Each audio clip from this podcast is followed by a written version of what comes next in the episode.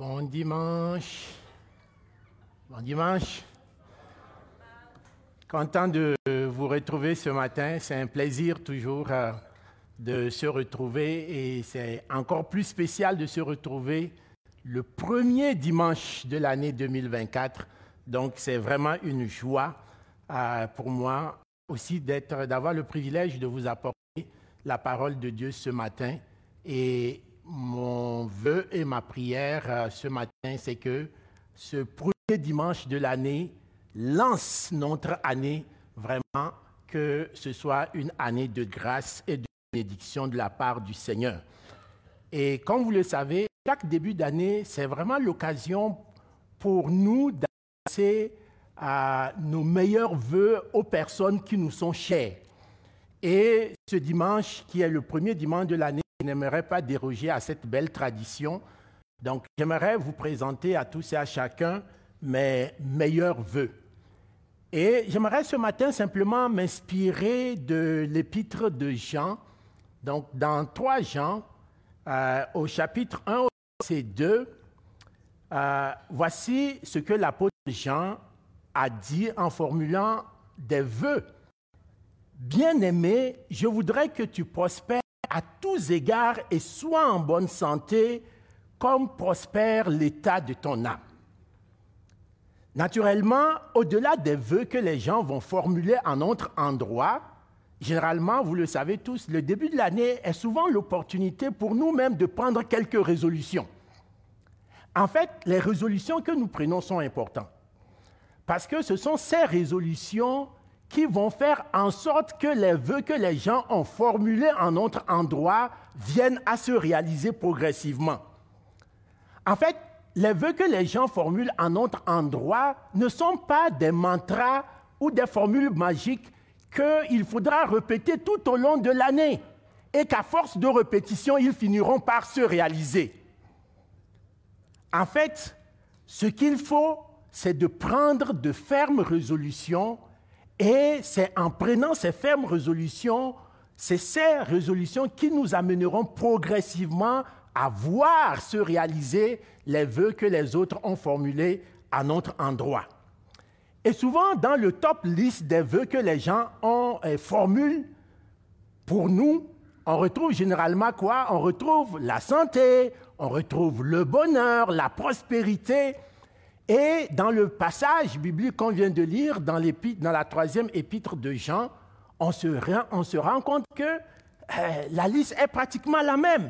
On nous parle, Jean nous parle de santé et de prospérité dans tous les domaines de notre vie, tant dans le domaine matériel que dans le domaine spirituel, c'est-à-dire la santé et la prospérité de notre âme. Et ce matin, j'aimerais nous entretenir sur la prospérité de notre âme. Je vais tenter tout au long de l'exposé ce matin de répondre à la question suivante. Que doit-on faire pour que notre âme prospère? La question à laquelle je vais tenter de répondre tout au long de l'exposé, que doit-on faire pour que notre âme prospère? Et la réponse à cette question, elle est vitale pour le chrétien. Parce que de cette prospérité de l'âme dépendra tous les autres aspects de notre vie, c'est-à-dire la santé comme la prospérité dans tous les autres domaines. Bien aimé, c'est vraiment important. Et c'est l'apôtre Paul qui va nous donner la réponse à cette question. L'apôtre Paul nous dit que si nous voulons savoir comment faire en sorte que notre âme prospère, en ces débuts d'année, nous devons prendre une résolution. C'est la résolution de, de, ressembler à un coureur de marathon. C'est la résolution de ressembler à un coureur de marathon. En fait, la vie chrétienne, ce n'est pas une course de vitesse ou un sprint qui se gagne en 10 secondes. La vie chrétienne, c'est plutôt une course d'endurance, un marathon un marathon qui se gagne sur la durée et la persévérance. C'est pourquoi l'exposé, aujourd'hui, je l'ai intitulé tout simplement le marathon du chrétien. Nous allons prier et lire deux passages dans la parole de Dieu tirés respectivement de 1 Somme écouter. Et En ce premier dimanche de l'année, nous voulons venir devant ton trône de grâce et, éternel, nous laisser instruire par ta parole. Seigneur, viens nous parler. Ce matin, je ne veux pas entendre un homme. Je veux entendre toi, Saint-Esprit. Saint-Esprit, parler cœur à cœur, esprit à esprit. Viens nous convaincre, nous instruire, nous encourager, nous redresser s'il y a lieu. notre Père. Profondément, cœur aujourd'hui et qu'elle devienne le guide de toute notre année et de toute notre Seigneur béni. En Jésus-Christ, notre Seigneur et Sauveur. Amen. Nous allons écouter le, les passages bibliques euh, de la part de notre sœur Josiane. Merci.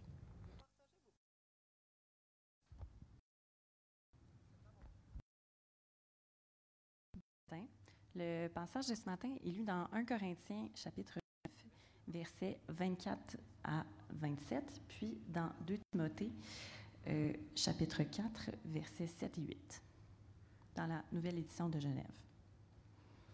Ne savez-vous pas que ceux qui courent dans le stade courent tous, mais qu'un seul remporte le prix? Courez de manière à le remporter. Tous ceux qui combattent s'imposent toute espèce d'abstinence, et ils le font pour obtenir une, une couronne corruptible.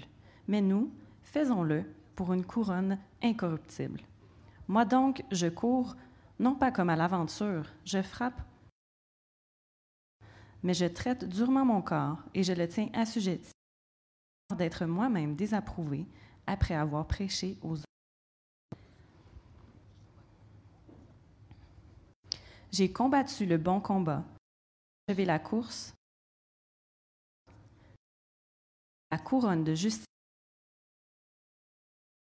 Juge me la donnera dans ce jour-là, et non seulement à moi, mais encore à tous ceux qui auront aimé son avènement. Qu'est-ce qui nous a été lu dans l'Épître aux Corinthiens? L'apôtre Paul compare les personnes qui fréquentent une assemblée que les chrétiens sont comparables à des athlètes qui sont dans un stade. Et contrairement à l'adage ou à l'expression populaire qui dit que l'important c'est de participer, dans cette course du chrétien, dans la relation, dans la marche du chrétien avec son Dieu, l'important n'est pas de participer, l'important c'est de terminer la course. C'est ce que la parole de Dieu nous dit. Et d'entrée de jeu, Paul va établir une différence entre les différents coureurs qui sont dans, dans un stade. Voici ce qu'il dit dans le verset 24 de 1 Corinthiens 9. Ne savez-vous pas que ceux qui courent dans le stade courent tous mais qu'un seul remporte le prix, courez de manière à le remporter. Ainsi, dans le marathon, dans le marathon du chrétien, le chrétien fait partie de la catégorie de coureurs qui ne se contentent pas de courir, mais de la catégorie de coureurs qui courent avec la certitude qu'ils vont aller jusqu'au bout de leur course, avec la détermination en ayant surmonté tous les obstacles qui vont se dresser sur leur chemin. Voici la, la catégorie de personnes ou d'athlètes à laquelle nous appartenons. Voilà pourquoi, voici comment je résumerai simplement l'exposé ce matin. Le chrétien est comme un marathonnier. Il puise son énergie dans la parole de Christ propulsée par la vérité divine face aux obstacles il oppose la foi, franchit la ligne d'arrivée en alliant prière et persévérance à la fois. Laissez-moi, bien aimé, vous répéter le résumé de l'exposé ce matin. Le chrétien est comme un marathonnier. Il pue son énergie dans la parole de Christ propulsée par la vérité divine.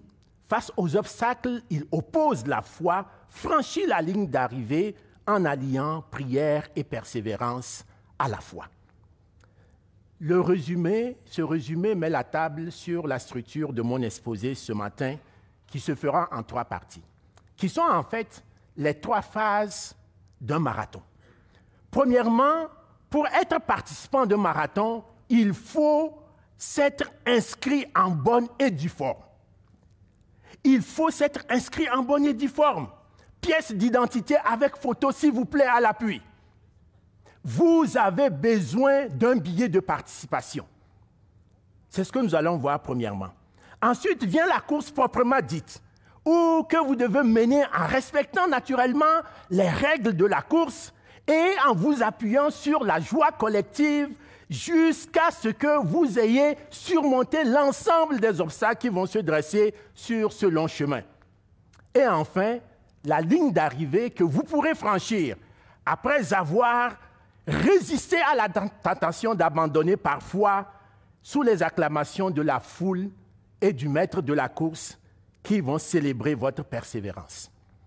D'abord, la ligne de départ, l'inscription obligatoire. L'étape la plus importante dans une course, n'importe laquelle, et principalement dans un marathon, c'est l'inscription obligatoire. Même si vous êtes le plus grand marathonien euh, au monde ou la plus grande marathonienne au monde, si vous ne vous êtes pas inscrit pour le marathon, vous serez disqualifié quand vous serez arrivé sur la ligne d'arrivée. Et vous devez vous assurer d'avoir obtenu votre billet de participation de la part des organisateurs du marathon. Il en est de même pour le marathon du chrétien. Le marathon est organisé par un trio de choc, le Père, le Fils et le Saint-Esprit, qui se mettent ensemble pour s'assurer que vous obtenez votre billet de participation en bonne et due forme. Voilà l'organisation du marathon chrétien, avec, s'il vous plaît, un numéro d'identification unique, un NIP. Vous devez obtenir un NIP avec le sceau officiel des organisateurs. Voici la procédure d'inscription. Parce que s'il faut s'inscrire, il faut comprendre comment il faut s'inscrire. La procédure d'inscription, et c'est écrit en premier dans les règles de la course. C'est Romains 10, le verset 9 à 11 qui nous le dit. Si tu confesses de ta bouche le Seigneur Jésus-Christ, si tu crois dans ton cœur que Dieu l'a ressuscité des morts, tu seras sauvé. Car c'est en croyant du cœur qu'on parvient à la justice et c'est en confessant de la bouche qu'on parvient au salut, selon ce qui est, ce que dit l'Écriture, quiconque croit en lui ne sera point confus. Bien-aimés, ce matin, j'ai deux bonnes nouvelles pour vous. Ou, si vous voulez plutôt, une bonne nouvelle et une mauvaise nouvelle selon ce que vous auriez fait de la première bonne nouvelle. La première bonne nouvelle, c'est qu'il n'y a pas de... Vous pouvez, d'ailleurs, ce n'est ni à Jérusalem, ni sur la montagne de Samarie. Vous pouvez vous inscrire à n'importe quel moment et n'importe où, quelle que soit l'heure de la journée, et cela sans condition et sans exigence préalable. Bien-aimés, tous peuvent y participer. Vous pouvez le faire ici et maintenant si ce n'est déjà fait, bien-aimé. Si ce n'est déjà fait, bien-aimé, de la place où vous êtes assis ce matin, vous pouvez obtenir votre billet d'inscription. Vous pouvez obtenir votre billet de participation. Vous pouvez tout simplement baisser la tête dans le secret de votre siège et dire, Seigneur, je veux être inscrit au marathon du chrétien. Je veux y participer. Autrement, si vous n'obtenez pas le billet d'inscription, votre inscription, votre participation sera vaine.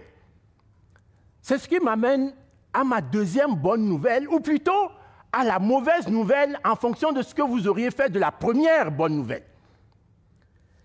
Souvent, nous citons le passage que nous avons lu tantôt dans Romains 10. Nous le citons de façon incomplète parce que nous ne citons pas généralement le verset 11. Et pourtant, le verset 11, c'est la clé pour comprendre tout le passage de Romains 10. Le verset 11 dit, Quiconque croit en lui ne sera point confus. En effet, certaines personnes, malheureusement, vont être confus à la fin de la course parce qu'ils auront obtenu leur billet de participation de façon frauduleuse. S'ils ont obtenu leur billet de participation de, façon frauduleuse parce que le billet ne porte pas le sceau des organisateurs du marathon, alors ils le seront disqualifiés. Il en effet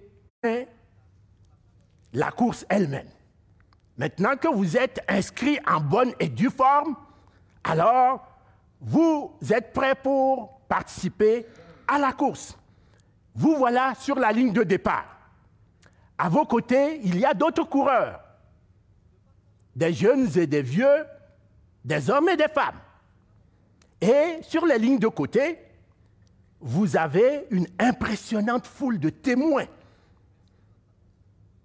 au nombre desquels quelques curieux, mais aussi des milliers d'anges et des milliers de démons. Satan même s'est invité à la course et il est venu avec son cortège de ministres. Et ils ont la ferme intention de jouer au trouble fête. C'est le décor qu'on observe sur la ligne de départ. Enfin, le top départ est lancé. Mais maintenant, il faut connaître, il faut connaître et comprendre les règles de la course. La chose la plus importante quand la course commence, c'est que vous, connaissiez, vous connaissiez, compreniez les règles. Ne vous y trompez pas. Il ne s'agit pas d'en connaître quelques-uns et d'être capable de citer quelques-uns comme les dix commandements. Le marathon est un véritable art qui exige que vous intégrez les règles de la course dans votre vie. Connaître et comprendre les règles, c'est vraiment vital pour espérer achever la course et être couronné. Pour le chrétien, l'ensemble de ces règles sont inscrits dans un document de référence qu'on appelle simplement le livre. C'est en fait le sens étymologique du mot Bible. C'est simplement le livre. Les saintes écritures doivent être au cœur de notre vie car elles contiennent toutes les règles, toutes les règles dont nous avons besoin pour faire, pour mener à bien notre marathon et être couronné, et cela dans les règles de l'art. Voici comment Paul transmet cette vérité à son fils dans la foi et compagnon de course. Voici ce que Paul dit dans l'épître de Paul à Timothée, de Timothée, le chapitre 2, les versets 2 à 7. Et ce que tu as entendu de moi en présence de beaucoup de témoins, confie-les à des hommes fidèles qui soient capables de l'enseigner aussi à d'autres. Souffre avec moi comme un bon soldat de Jésus-Christ. Il n'y a pas de soldat qui s'embarrasse des affaires de la vie s'il veut plaire à celui qui l'a enroulé. Et l'athlète n'est pas couronné s'il n'a pas combattu suivant les règles. Le laboureur qui peine doit être le premier à recueillir les fruits. Comprends ce que je dis, car le Seigneur te donnera l'intelligence en toutes choses. Désormais, tout votre style de vie est bouleversé par les règles de la course. Même vos amis ont du mal à vous reconnaître tant vous avez l'allure d'un vrai athlète, d'un vrai olympien, d'un vrai marathonien, et vous l'êtes en effet bien aimé. Votre fréquence respiratoire a changé littéralement et cette fréquence respiratoire se matérialise littéralement par le souffle qui sort de votre bouche, c'est-à-dire des paroles assaisonnées d'amour et de douceur. Les foulées de vos pieds, qui représentent vos actions au quotidien, sont de plus en plus en maîtrise parce que vous comprenez davantage toutes les règles de la course et vous vous inspirez parfois de l'exemple des coureurs qui vous ont défoncé dans ce marathon. Toute cette nouvelle posture mentale, verbale et qui se traduit dans vos actions, c'est le fruit de la parole de Dieu. C'est le fruit des saintes écritures qui désormais deviennent votre guide et vous éclairent au quotidien tout au long de votre parcours, comme nous, le dit le psaume 119, le verset 105. Ta parole est une lampe à mes pieds et une lumière sur mon sentier. Bien-aimé, le marathon est une course, c'est une course collective et publique. Bien que le marathon, le marathonien mène une course individuelle, le marathon en soi est une course collective. Nous ne courons pas seuls, nous courons avec d'autres coureurs. si vous rencontrez un marathonien seul dans la rue, il y a de très fortes chances qu'il se soit trompé de chemin. On est tous d'accord? Si vous rencontrez quelqu'un qui court seul dans la rue, soit c'est un fou. Mais si vous dites qu'il participe à un marathon, vous devez regarder à gauche, à droite. Hein?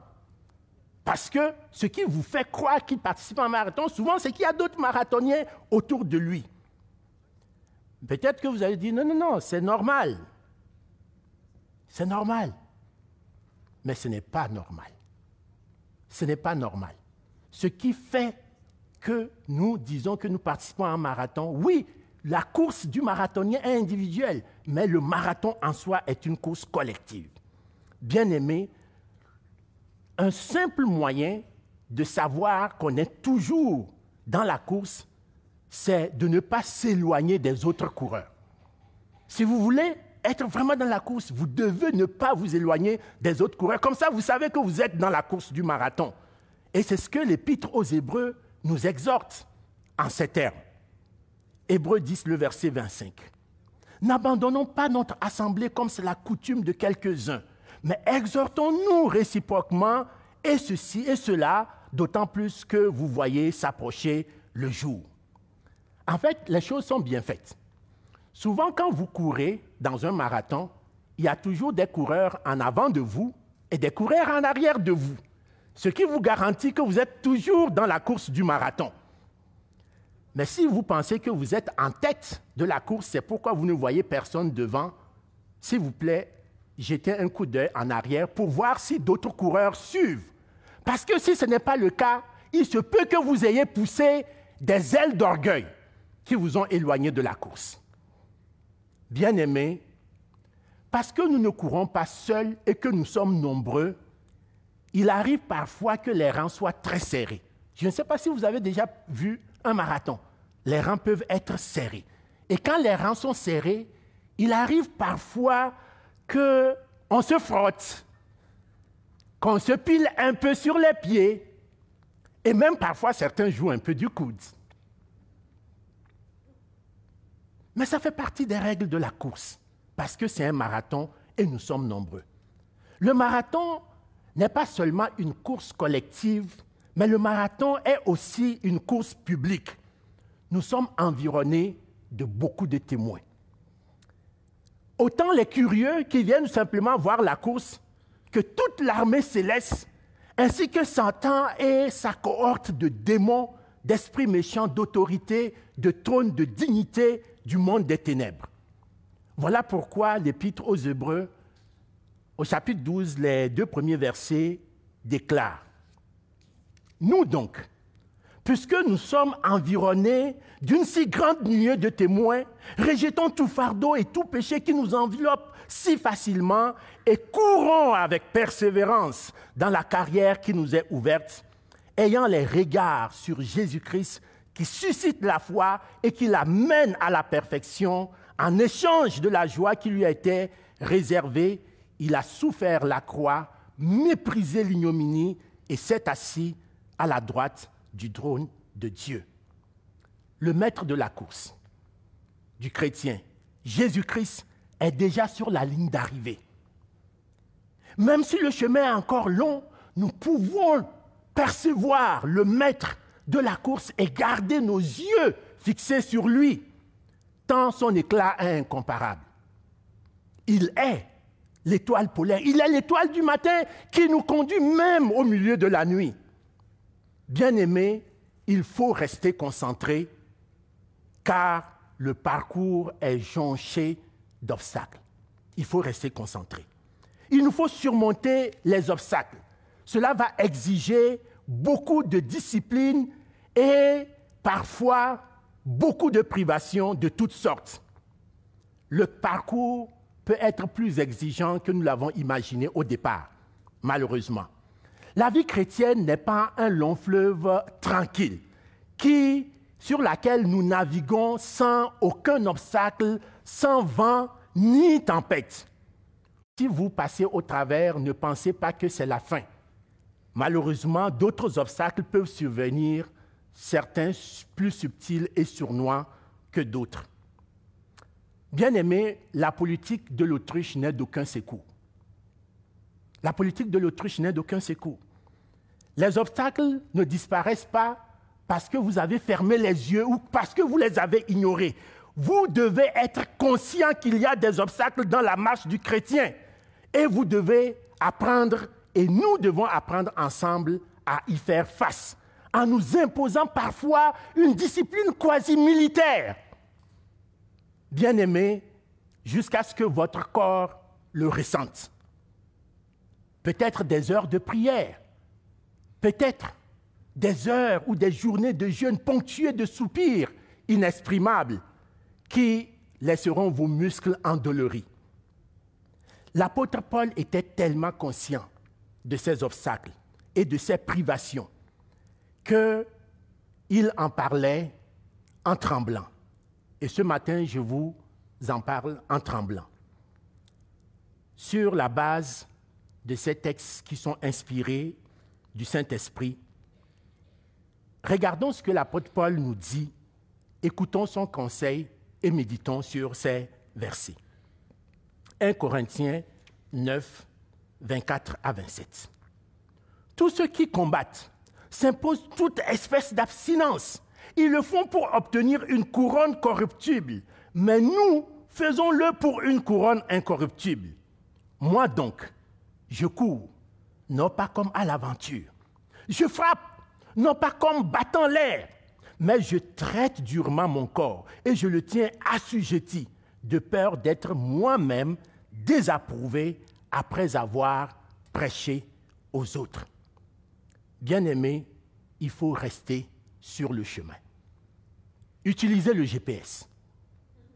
Utilisez le GPS. Ce qui est très déstabilisant dans la course du chrétien bien-aimé, c'est le risque de dévier et de sortir de la course. Surtout si vous commettez l'erreur de perdre les principaux repères qui sont dans la parole de Dieu et qui doivent baliser votre chemin, le parcours de la course. Et c'est facile de s'y perdre assez facilement, car il y a tant de tumulte autour de nous. Dans, un, dans une course de marathon, il y a tellement de bruit, il y a tellement de tumulte autour de nous avec ces pseudo-guides, des faux docteurs et charlatans de toutes sortes qui pourront vous faire croire, hmm, ils pourront vous faire croire qu'il est possible d'utiliser des raccourcis. Vous pouvez arriver à la ligne de départ, il y a quelques raccourcis, vous pouvez passer dans la forêt. Et, comme par une baguette magique, vous retrouvez sur la ligne d'arrivée. Ou qu'il existe une formule magique qui vous propulsera sur la ligne d'arrivée sans effort. Bien-aimés, restez vigilants. Restons vigilants. Restons sur le chemin. Utilisez le GPS. C'est quoi le GPS du chrétien? C'est quoi le GPS du chrétien?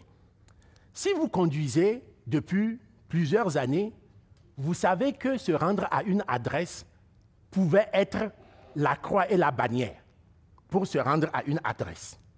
Mais maintenant, avec un bon GPS, vous êtes certain d'arriver à la destination, à la bonne destination, malgré quelques obstacles que vous pouvez rencontrer sur la route. bien aimé, si vous voulez aller jusqu'au bout de la course du chrétien, vous devez utiliser le GPS. Mais attention, mais attention, si vous avez un GPS et que vous n'écoutez pas les instructions qu'il vous donne, et que vous n'observez pas votre écran les indications du parcours, alors, on s'entend que votre GPS ne vous sert à rien. Vous avez un GPS, il vous donne des instructions, il vous donne des indications, mais vous ne le suivez pas, alors votre GPS ne vous sert à rien. Le GPS du chrétien, c'est la parole de Dieu. Le GPS du chrétien, c'est la parole de Dieu, c'est la bonne nouvelle de Jésus-Christ. J'aime particulièrement ce psaume de David qui avait bien compris cette vérité. Dans le psaume 139, les six premiers versets, voici ce que David déclare. Au chef des chantres de David, psaume. Éternel, tu me sondes et tu me connais. Tu sais quand je m'assois, tu sais quand je me lève. Tu pénètres de loin ma pensée. Tu sais quand je marche et quand je me couche. Et tu pénètres toutes mes voies. Car la parole n'est pas sur ma langue, que déjà, ô Éternel, tu la connais entièrement. Tu m'entoures par derrière et par devant, et tu mets ta main sur moi. Une science aussi merveilleuse est au-dessus de ma portée. Elle est trop élevée pour que je puisse la saisir. Bien-aimés, nous devons observer constamment, constamment et appliquer, les, et appliquer les instructions de ce GPS de la parole de Dieu à notre vie. Son auteur, Jésus-Christ, nous connaît parfaitement. Nous sommes l'ouvrage de sa main. Mieux encore, il connaît le chemin qui mène à la destination finale. Il vient de là. Mais plus encore, il est déjà allé lui-même en ayant parcouru le même chemin de marathon comme un simple homme. Est-ce que nous pouvons lui faire confiance? David était tellement conscient, tellement conscient du risque de quitter le chemin qu'il demandait à l'Esprit de Dieu de venir appliquer ses instructions à, ça, à son cœur et à ses pensées. Voici ce que David déclare dans le même psaume au verset 23 et 24. Sonde-moi, ô Dieu, et connais mon cœur. Éprouve-moi et connais mes pensées. Regarde si je suis sur une mauvaise voie et conduis-moi sur la voie de l'éternité. Tel est mon cri pour nous ce matin. Telle est ma prière pour nous, pour chacun de nous en 2024. Que nous puissions tous crier à l'Éternel comme David, sonde-moi, éprouve-moi. Et si je me suis, si je me suis égaré, si je me suis éloigné du chemin, du parcours du marathon du chrétien, ramène-moi dans la voie, dans la voie de l'éternité.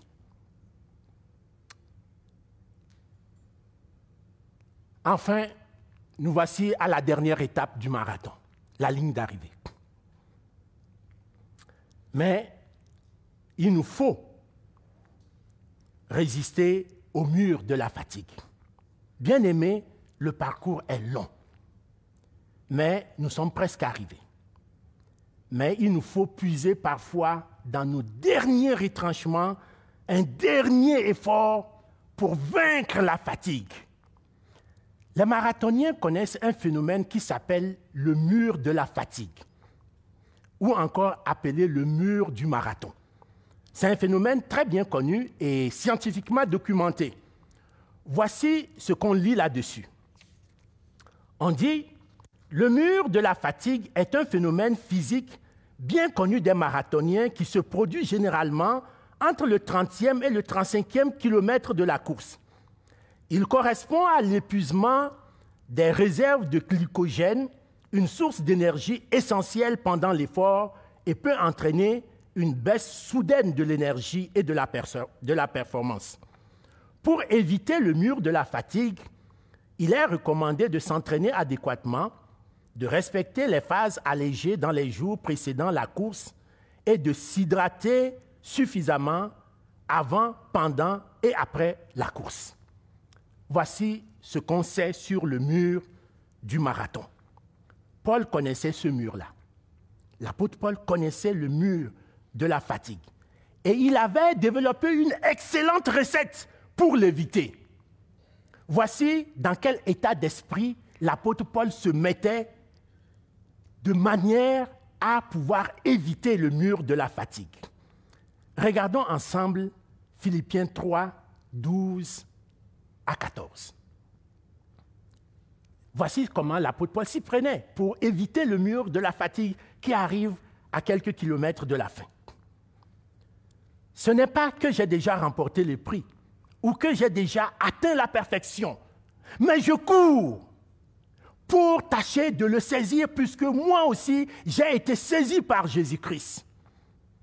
Frère, je ne pense pas l'avoir saisi, mais je fais une chose, oubliant ce qui est en arrière et me portant vers ce qui est en avant.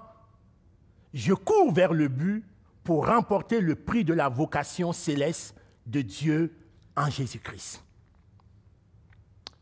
pris de fatigue, vous pouvez malheureusement vous écrouler sur, euh, presque sur la ligne d'arrivée, pensant que, parce que vous voyez la ligne, ah, vous n'êtes pas très loin, vous écroulez pensant que vous êtes arrivé, mais il n'en est rien. Souvenez-vous de ce proverbe africain qui dit que si l'on ne sait pas, on ne sait pas où l'on va, on peut s'arrêter n'importe où et croire qu'on est arrivé. N'est-ce pas vrai? Si on ne sait pas où l'on va, on peut s'arrêter n'importe où et croire qu'on est vraiment arrivé. Bien aimé, mais nous, nous savons où nous allons. Nous savons où nous allons. Nous allons vers la cité céleste, la nouvelle Jérusalem. C'est là que nous allons. Nous, nous savons où nous allons. Nous allons vers Jésus-Christ assis à la droite de Dieu le Père, où une place nous est déjà préparée. bien aimé, les effets de la fatigue peuvent être dévastateurs et vous faire trébucher alors que vous êtes à quelques mètres de la ligne d'arrivée. Vous avez besoin d'un effort ultime dans ce cas pour y arriver. Et j'aimerais ce matin vous partager une courte vidéo de la mésaventure d'un athlète, d'un athlète de marathon, d'une course, qui, sur le point de terminer sa course, s'est écroulé littéralement. Regardons ensemble cette petite vidéo d'une minute.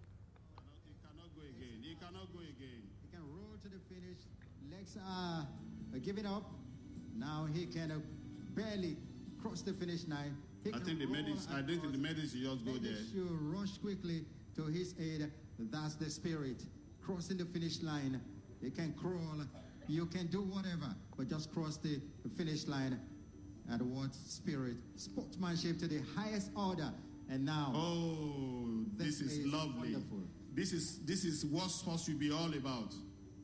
This is what sports should be all about. Trying to be your Keep Kemoy. Oh, that's the civil chaperone, I think. Keep Kemoy. Keep that's chaperone called carry him. Now the medics should just uh, go, of course, uh, and uh, help out. They should please, they should please not rush there. Speak, uh, they should just rush there. It's chaperone. Chap oh. Bien-aimés, ces images sont sans commentaire. Ce coureur était prêt à puiser dans ses derniers retranchements, à rouler au sol si nécessaire, pourvu qu'il continue d'avancer, pourvu qu'il atteigne la ligne d'arrivée. Il fallait continuer à avancer. C'est ce que le révérend Martin Luther King Jr. nous exhorte. Il dit ceci, si tu ne peux pas voler, alors cours. Si tu ne peux pas courir, alors marche. Si tu ne peux pas marcher, alors roule. Mais quoi que tu fasses, tu dois continuer à avancer, bien-aimé. Si tu ne peux pas voler, cours. Si tu ne peux pas courir, marche.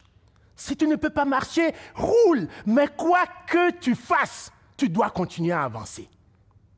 Bien-aimé, c'est ce que nous devons faire.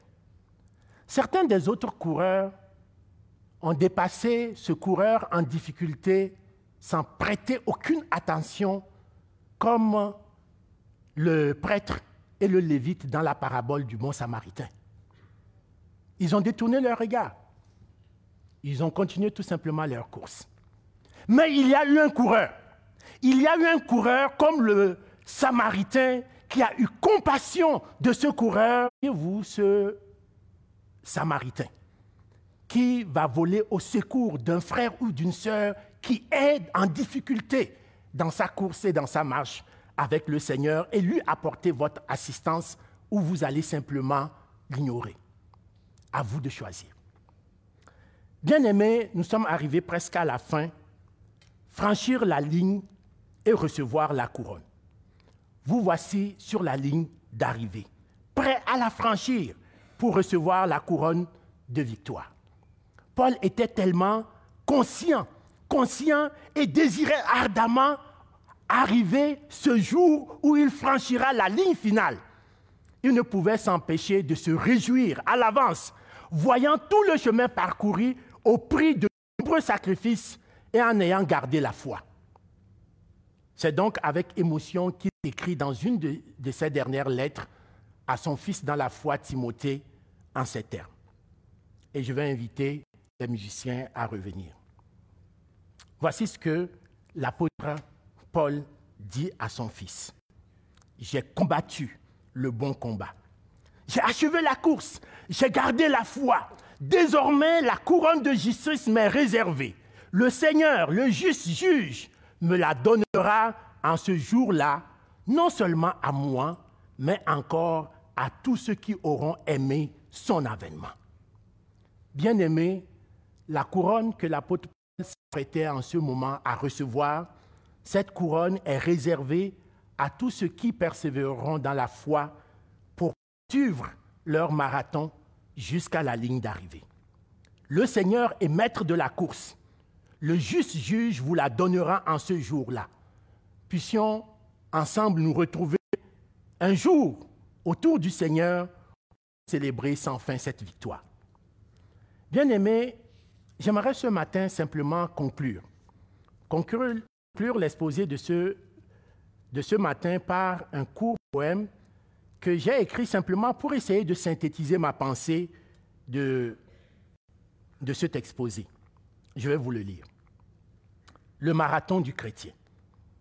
Le chrétien est comme un marathonien. Il puse son énergie dans la parole de Christ propulsée par la vérité divine. Face aux obstacles, il oppose la foi et franchit la ligne d'arrivée en alliant prière et persévérance à la fois. La course est longue et difficile, mais le chrétien sait qu'il n'est pas seul. Il a la force du Dieu de victoire à ses côtés et sa foi en Christ pour le guider. Il court avec endurance et détermination, s'appuyant sur la parole de Dieu pour sa motivation. Il sait que la récompense est grande et que son Seigneur l'attend à la fin de la course. Puissent ces paroles nous accompagner, puisse la parole de Dieu nous accompagner puissent les saintes écritures accompagner toute notre marche et toute notre course en 2024 et pour le reste de nos vies. Que le Seigneur soit béni. Prions le Seigneur. Père céleste, ce n'est pas par la force ni par la puissance, mais c'est par ton esprit. Seigneur, ce matin, nous sommes rassemblés pour t'adorer, pour te louer, pour te célébrer. Nous sommes rassemblés pour dire combien tu es un Dieu merveilleux. Et Seigneur, nous nous sommes engagés dans une course, dans une course de victoire, dans une course pour laquelle nous connaissons la destination malgré les obstacles. Et ce matin, ô Dieu, puisses-tu nous permettre que nous puissions nous inscrire en bonne et due forme, afin que nous puissions, Seigneur, avoir le dossard certifié qui nous qualifie pour euh, faire partir de la course. Et que sur le chemin qui nous mène jusqu'à la ligne finale, que tu nous donnes la force, que nous pouvons puiser de ta parole pour faire face à tous les obstacles, que nous puissions compter aussi sur nos frères et sœurs aux besoins, de manière à pouvoir s'encourager mutuellement, que nous puissions, Seigneur, faire attention à cette nuée de témoins qui nous entourent et qui sont prêts autour de nous à regarder comment se déroule la course. Seigneur, mais qu'en tout temps, nous gardons le GPS, ta parole, à, côté de nous à chaque instant pour que nous puissions ne, ne pas dévier de la course. Seigneur, aide-nous à surmonter la fatigue. Parfois, nous sommes, nous pouvons trébucher, pris de fatigue. Mais Seigneur, toi, tu peux nous donner l'énergie, la détermination, la persévérance dont nous avons besoin. Éternel, notre vœu et notre prière ce matin, c'est qu'un jour nous puissions franchir la ligne d'arrivée et célébrer cette victoire à tes côtés. Que ton nom soit béni. C'est en Jésus-Christ que nous prions. Amen. Que le Seigneur vous bénisse.